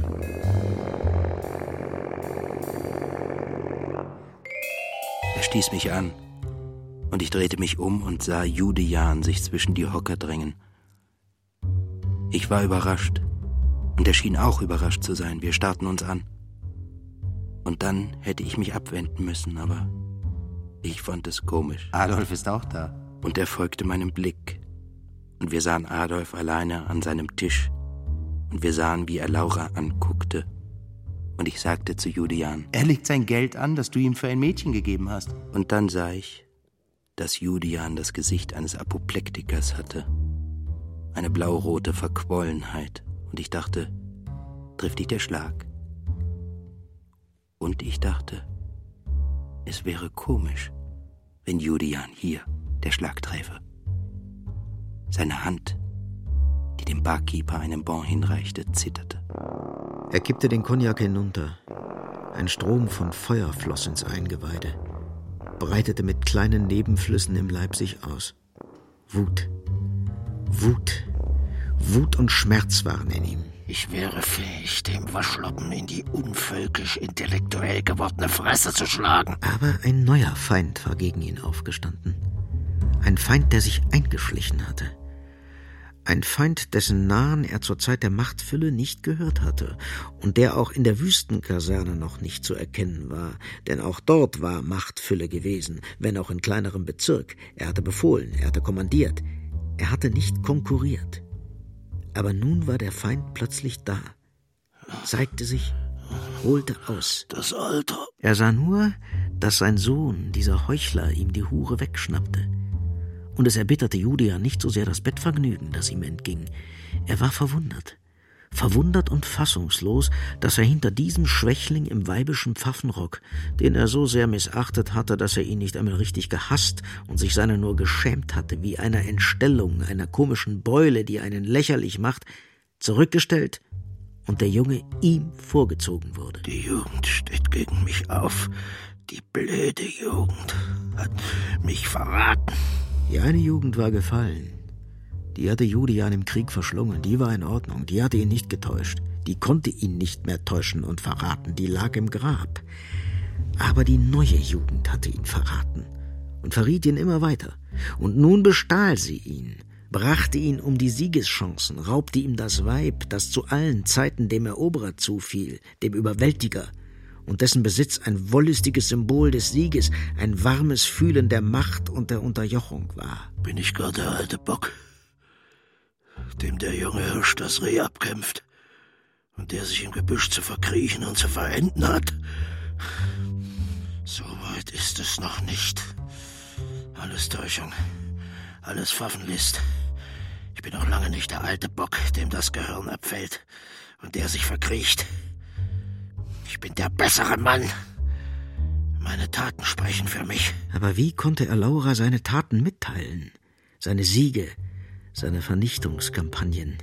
Die ganze Welt hatte Julians Walten gekannt. Niemand schien sich erinnern zu wollen. Was konnte Julian tun? Ich könnte das Lokal räumen lassen. Es war Unsinn. Er konnte das Lokal nicht räumen lassen. Er konnte nicht einmal zur Kasse gehen und sich einen neuen Cognacbon lösen. Er fühlte sich schwindlig und er fürchtete die Lächerlichkeit, die lächerliche Szene einer Begegnung mit seinem Pfaffensohn. Julian hielt sich an der Messingstange der Bartheke fest, als müsse er sich anklammern, um nicht in das Lokal zu fallen, um nicht zu sterben oder blindlings dreinzuschlagen in ach wie hoffnungsloser Lage. Ich sah, wie seine Hand sich um die Messingstange krampfte. Ich sah, wie er sich nach einem zweiten Glas sehnte und wie er sich nicht traute, die Stange loszulassen. Eingekesselt. Barista, Glidia und Cognac, per favore. Der Barmann schenkte den Cognac ein, weil er mir vertraute, dass ich den Bon nachlösen würde. Julian nahm das Glas. Wusste er, dass es von mir kam? Er kippte es hinunter mit einem Wippen seines Arsches, als ob er an der Stange Kniebeugen machen wolle. Sein Blick hatte einen Moment lang etwas Glasiges. Aber dann verengten sich seine Lider wieder zu tückischen Schweinsaugen. Die tückischen Schweinsaugen sahen mich an. Sie blickten durch das Lokal, sie sahen Adolf an, sie ruhten auf Laura. Und eigentlich wunderte ich mich, dass er so erregt war. Warum war es so schrecklich für ihn, Adolf hier zu sehen? War er ein Vater, der seinen Sohn behüten wollte? Ich glaubte es nicht. Julian wollte niemand behüten. Und da er den Priesterrock seines Sohnes hasste, hätte es ihm doch spaßig scheinen müssen, diesen gehassten Rock in so verdrehter Umgebung zu sehen. Jetzt ging er von der Bar weg. Er ging durch das Lokal. Er drückte sich an Adolf und an der Kasse vorbei, ohne ihn zu beachten. Und Adolf schien ihn nicht zu sehen, wie er auch mich nicht vermisste. Er saß im Lächeln Lauras wie unter einer großen Sonne, der herrlichen Sonne eines unschuldigen Paradieses.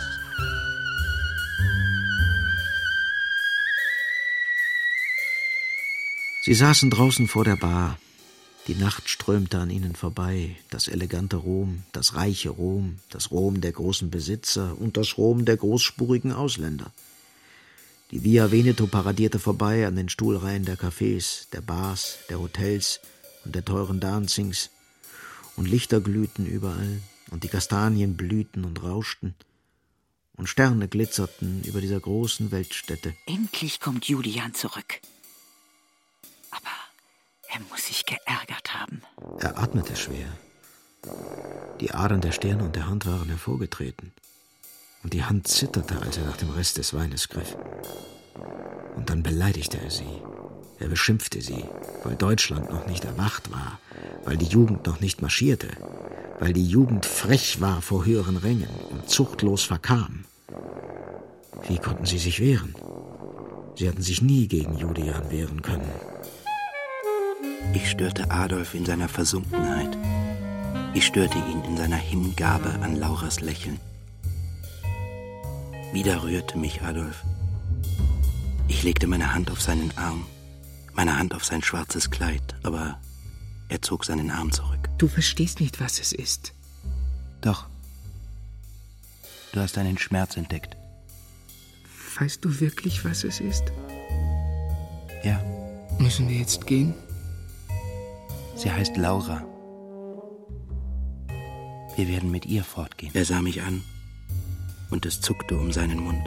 Du verstehst mich nicht. Doch, ich verstehe dich. Und ich dachte, er glaubt, er kann sich mit dem Ansehen begnügen. Und er hat recht. Das Ansehen ist das Glück. Und wenn er standhaft bleibt und nicht mit ihr ins Bett geht, wird er etwas gewonnen haben. Ich dachte, er wird etwas gewonnen haben. Aber er wird meinen, er habe alles verloren. Ich dachte, er ist auf einen schweren Weg geraten. Ich wusste nicht, ob er den Weg weitergehen würde. Weiter? Und wohin? Viele Passionspfade gab es. Ein verwirrendes Straßennetz.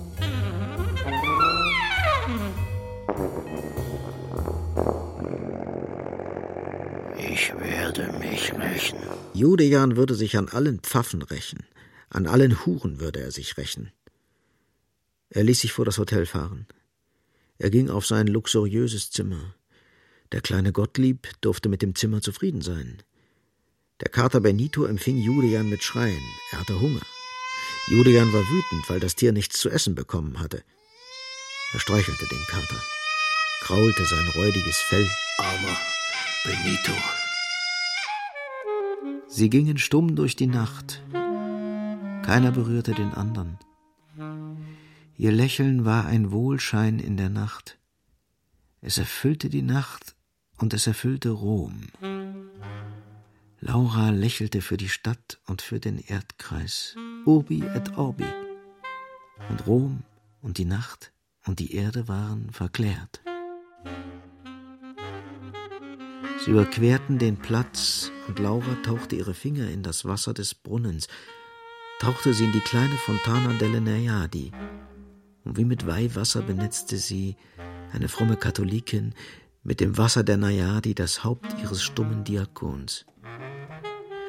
Sie standen vor Santa Maria degli Angeli bei den Thermen des Diokletian. Im Winkel des alten Thermengemäuers war es dunkel. Doch vor Santa Maria degli Angeli schimmerte ein ewiges Licht. Und sie versuchten in diesem Licht ihre Seelen zu erkennen. Ut mentes nostras ad coelestia desideria erigas. dass du unsere Herzen zu himmlischen Begierden erhebest. Hatte ich Adolf in Versuchung geführt? Ich hatte Adolf nicht in Versuchung geführt.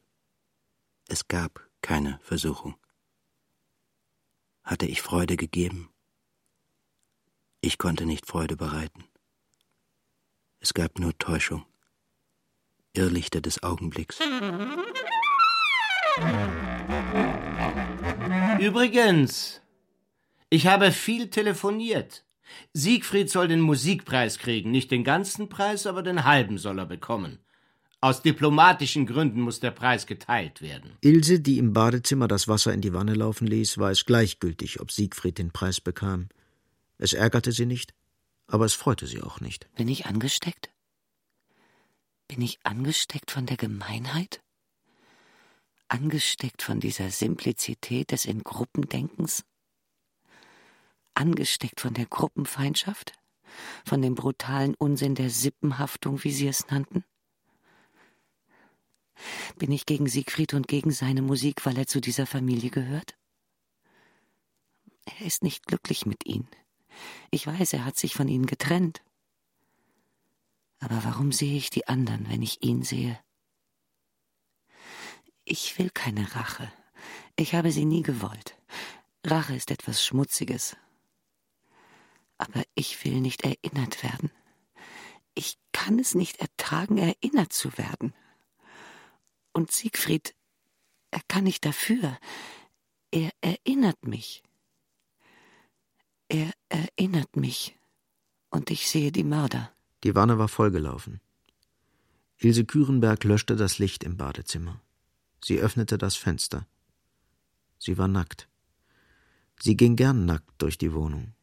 Sie stellte sich gern nackt an das offene Fenster. Der Wind berührte sie. Der Wind legte sich wie eine Form um ihren festen, wohlerhaltenen Körper.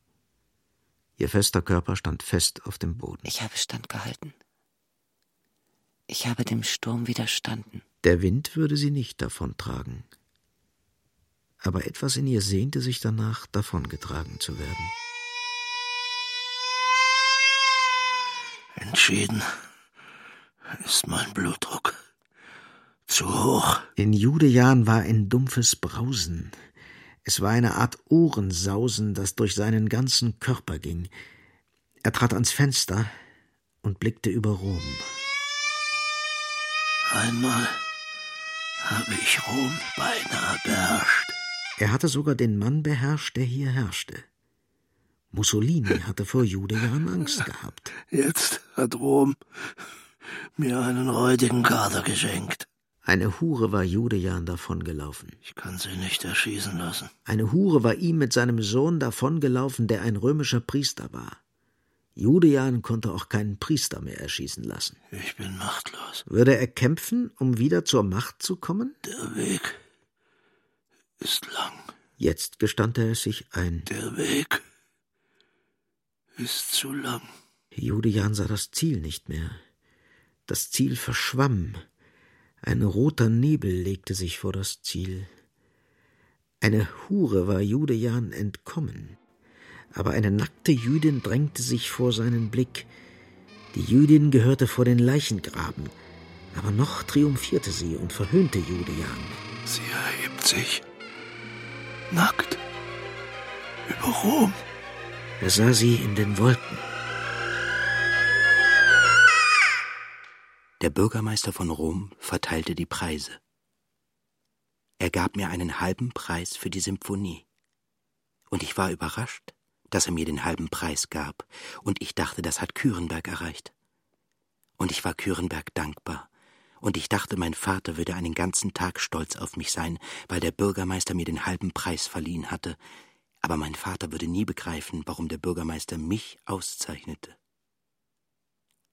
Mir war das Geld des Preises willkommen. Ich würde nach Afrika reisen. In Afrika würde ich eine neue Symphonie schreiben. Vielleicht würde ich sie im nächsten Jahr in Rom den Engeln vorspielen. Die schwarze Symphonie des schwarzen Erdteils würde ich den weißen Engeln von Rom auf dem alten Götterhügel vorspielen.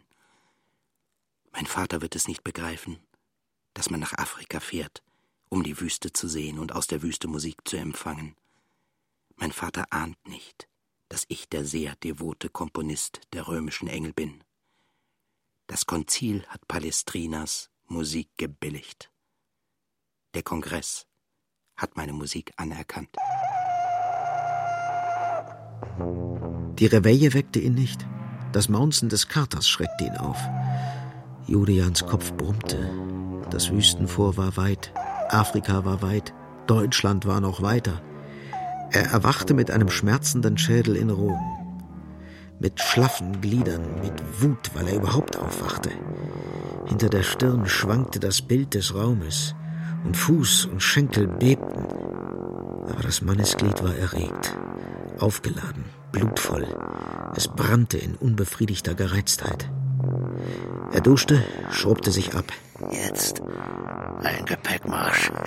Jetzt durchs Feld robben. Aber er schwitzte unter der Dusche. Er bekam die Haut nicht trocken gerieben. Immer wieder strömte Schweiß, glimmerte in kleinen Perlen. Julian japste nach Luft. Ich bin mit Laura verabredet. Das ist wichtig. Mochte sie auch mit Adolf geschlafen haben. Er brauchte sie, die eine Jüdin war und die keine Jüdin war. Er brauchte sie, um sich von peinlichen Visionen zu befreien. Er bestellte den schwarzen Gesandtschaftswagen, aber nach einer Weile kam ein Anruf des soldatischen Chauffeurs, der mit strammer Stimme, in der kein Gefühlston schwang, eine Reparatur des Wagens meldete, die erst am Abend fertig sein würde. Julian hatte die Stimme des Todes gehört. Er erkannte sie nicht. Er schimpfte. Julian machte noch immer der Atem zu schaffen. Zuweilen kam wieder der Nebel. Ein giftiger Nebel aus rotem Gas. Vielleicht wird ein solcher Nebel im nächsten großen Krieg um die Erde wehen. Kürenberg hatte mich in das schöne Restaurant an der Piazza Navona eingeladen. Er wollte meinen Preis mit mir feiern. Ich muss meine Frau entschuldigen. Sie wird nicht mit uns frühstücken. Ich verstand, dass Ilse Kürenberg nicht mit mir feiern wollte. Und ich begriff es. Das Restaurant war zu dieser Stunde noch leer, und Kürenberg bestellte allerlei Seetiere, die wie kleine Ungeheuer auf unseren Tellern lagen, und zu den Ungeheuern tranken wir einen trockenen Chablis. Es war unser Abschied. Ich muss nach Australien fliegen. Ich soll in Australien während der Saison den Ring dirigieren. Er saß vor mir, brach die Schalen der monströsen Seetiere, sog ihre wohlschmeckenden Kanäle aus.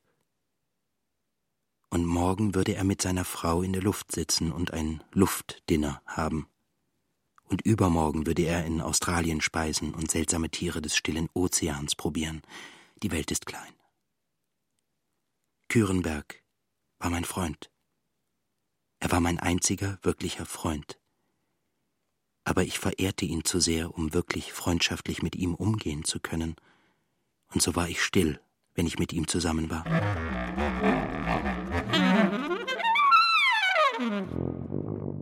Laura hatte keinen festen Freund. Und Adolf hatte sie enttäuscht. Der junge fremde Priester hatte sie doch enttäuscht. Sie war so froh gewesen mit ihm in der Nacht. Aber der Priester war weggelaufen. Er hatte die Sünde gescheut. Und Laura hatte geweint. Und jetzt hielt sie sich an die Alten. Julian hatte die blaue Brille abgenommen und sie erschrak vor seinen Augen. Sie waren blutunterlaufen und sie bebte zurück vor seinem tückisch gierigen Blick, vor der gesenkten Stierstirn, die auf sie zukam. Hast du Angst? Und sie verstand ihn nicht und lächelte. Aber es war kein volles Lächeln mehr. Und er warf sie auf das Bett. Sie hatte ihm diese Leidenschaft nicht zugetraut. Die Männer, mit denen sie für Geschenke schlief, die ein Mädchen so dringend braucht, waren sonst nicht so erregt. Es waren ruhige Sachen, die sich im Bett abspielten. Aber dieser warf sich wie eine Bestie über sie. Er spreizte ihre Glieder, zerrte an ihrer Haut, und dann nahm er sie roh, ging roh mit ihr um, wo sie doch schmal und zart war. Er war schwer.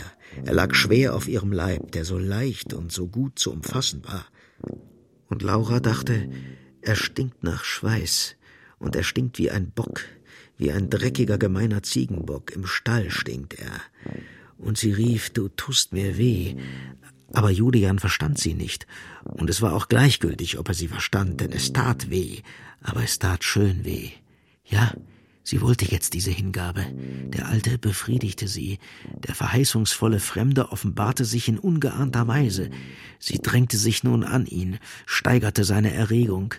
Bäche von Schweiß rannen von ihm, dem Bock, über ihren Leib, flossen über ihre Brust, sammelten sich in der kleinen Mulde ihres Bauches, brannten ein wenig, aber brannten nicht schlimm, und der Mann war böse. Eine Jüdin! Du bist eine Jüdin! Sie verstand ihn nicht, aber ihr Unterbewusstsein verstand ihn. Als die deutschen Soldaten in Rom waren, hatte das Wort eine Bedeutung gehabt.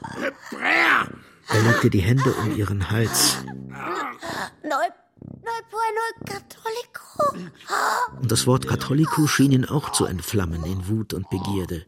Und am Ende war es gleich Wut oder Begierde. Sie schwamm hinweg und er erschöpfte sich, röchelte und warf sich ermattet, erschlagen wie tot zur Seite. Laura lächelte schon wieder und sie streichelte das verschwitzte Haar seiner Brust, weil er sich so angestrengt hatte. Sie war ihm dankbar, weil er sich so angestrengt hatte. Sie war ihm dankbar, weil er sie befriedigt und ihr Lust geschenkt hatte. Sie stand auf und ging zum Waschtisch, um sich zu waschen. Julian hörte das Wasser plätschern und richtete sich auf. Wieder war der rote Nebel um ihn. Er sah Laura nackt im roten Nebel stehen, und das schwarze Becken des Waschtisches war der schwarze Erdgraben, in den die Erschossenen fielen. Man muss die Jüdin liquidieren. Man hat den Führer verraten. Man hat nicht genug liquidiert. Er taumelte in seine Kleider. Sie fragte, willst du dich nicht waschen? Aber er hörte sie nicht. Er hätte sie auch nicht verstanden.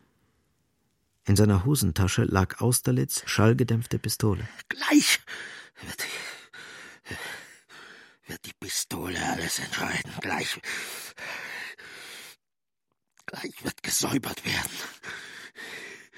Die, die Pistole wird wieder Ordnung schaffen. Er brauchte nur noch ein wenig Luft.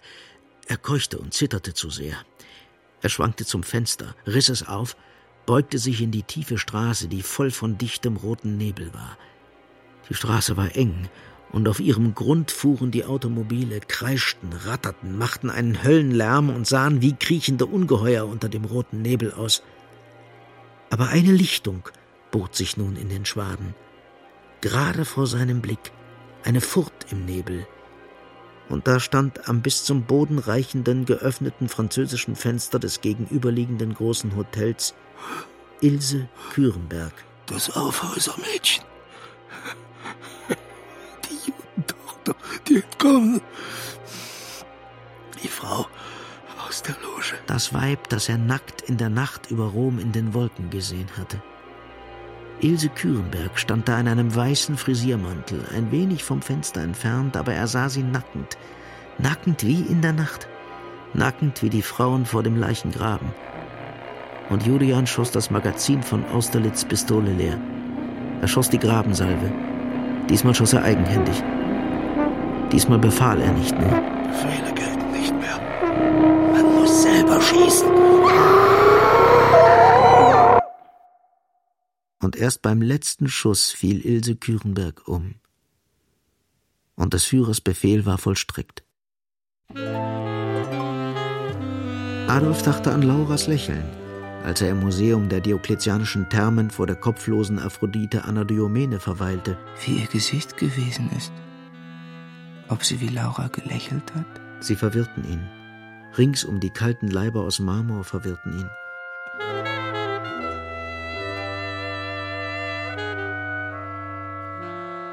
Er weinte. Die alten Statuen sahen ihm mit tränenlosen Augen zu. Ich habe geschossen. Ich habe zur Endlösung beigetragen. Ich, ich habe einen Führerbefehl erfüllt. Das ist gut.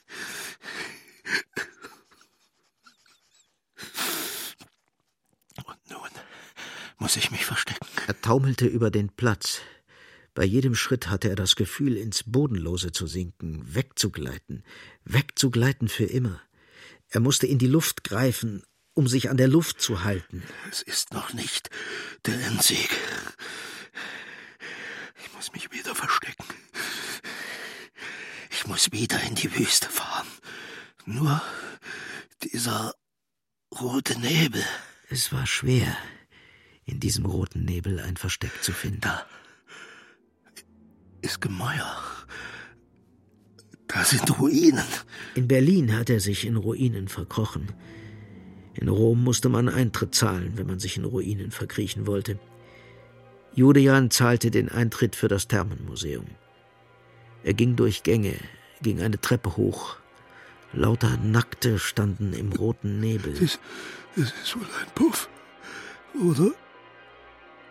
Oder es ist eine, eine Gaskammer. Das erklärt auch den roten Nebel. Ich, ich bin in einer großen Gaskammer mit nackten Menschen, die liquidiert werden sollen. Aber dann muss ich hier nun rausgehen. Ich, ich, ich soll ja nicht liquidiert werden. Ich, ich bin ja nicht nackend. Ich bin der Kommandeur. Die, die Höllenhunde haben das Gas zu früh angedreht. Julian kam in ein Zimmer. Das, das ist der Befehlsstand. Die Nebel lichteten sich.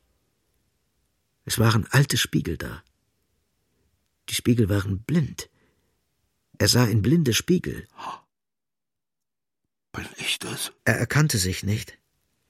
Da war ein blaurotes Gesicht. Das Gesicht war angeschwollen.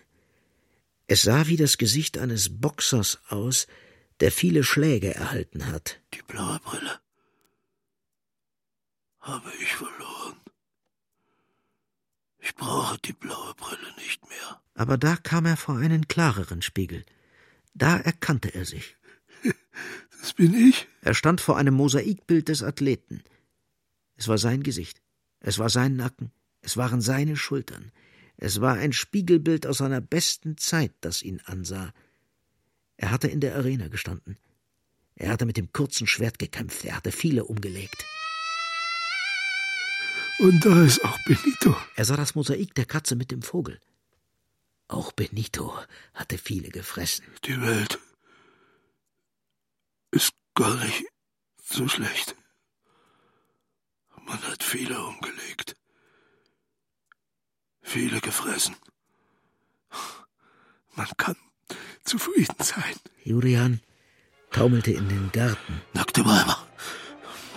Nackte Judenweiber. Verstecken sich hinter den Hecken. Es würde ihnen nichts nützen. Julian liquidierte auch durch Hecken. Hier muss ich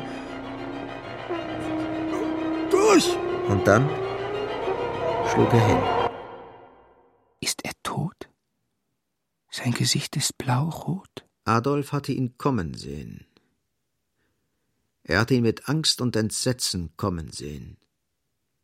Und dann sah er, wie er hinschlug, wie gefällt schlug er hin. Und Adolf rannte nun zu ihm, und der schwere Körper seines Vaters lag leblos da. Ein Museumswärter kam, und er rief noch einen zweiten Wärter herbei, und sie trugen Julian zu dritt in den Schuppen, in dem die Gipser die antiken Plastiken flicken, und sie legten ihn auf dem Boden vor das Relief eines Sarkophags. Das Relief stellte einen Triumphzug dar, und hochmütige Römer hatten gedemütigte germanische Krieger an ihre Pferde gefesselt. Der Wärter ging, um mit der Sanitätswache des Bahnhofs zu telefonieren. Vater ist noch nicht tot. Da fiel Adolf das Wichtigste ein. Es gibt die Hölle, es gibt die Hölle, es gibt die Hölle. Und nun war keine Sekunde zu verlieren. Er rannte durch den Garten, rannte durch das Tor, er rannte in die Kirche Santa Maria degli Angeli. Pater, ich erbitte das Sterbesakrament für meinen Vater. Der Priester eilte. Er holte das heilige Öl und nahm Adolf zum Ministranten. Und sie eilten, so schnell es schicklich war, und die Billettkontrolleure ließen sie passieren, und die Wärter nahmen ihre Mützen ab, und die Gipser traten ehrfürchtig zur Seite. Julian lag leblos, aber er war nicht tot. Schweiß und Ausscheidungen liefen seiner Auflösung voran. Er purgierte.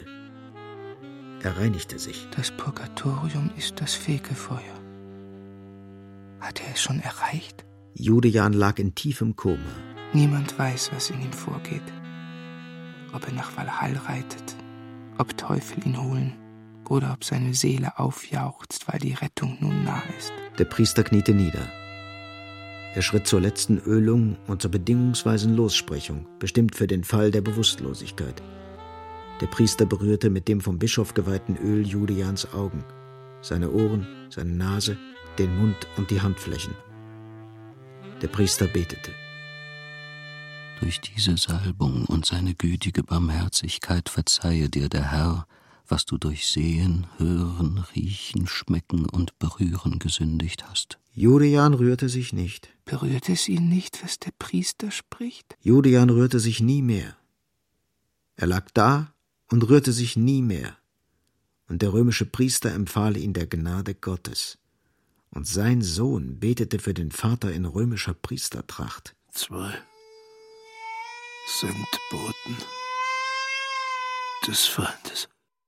Die Sanitäter kamen und der Arzt schloss ihm die Augen. Die Sanitäter waren feldgrau gekleidet und sie trugen Judejan wie von einem Schlachtfeld. Die Zeitungen meldeten noch am Abend Judejans Tod, der durch die Umstände eine Weltnachricht geworden war, die aber niemand erschütterte.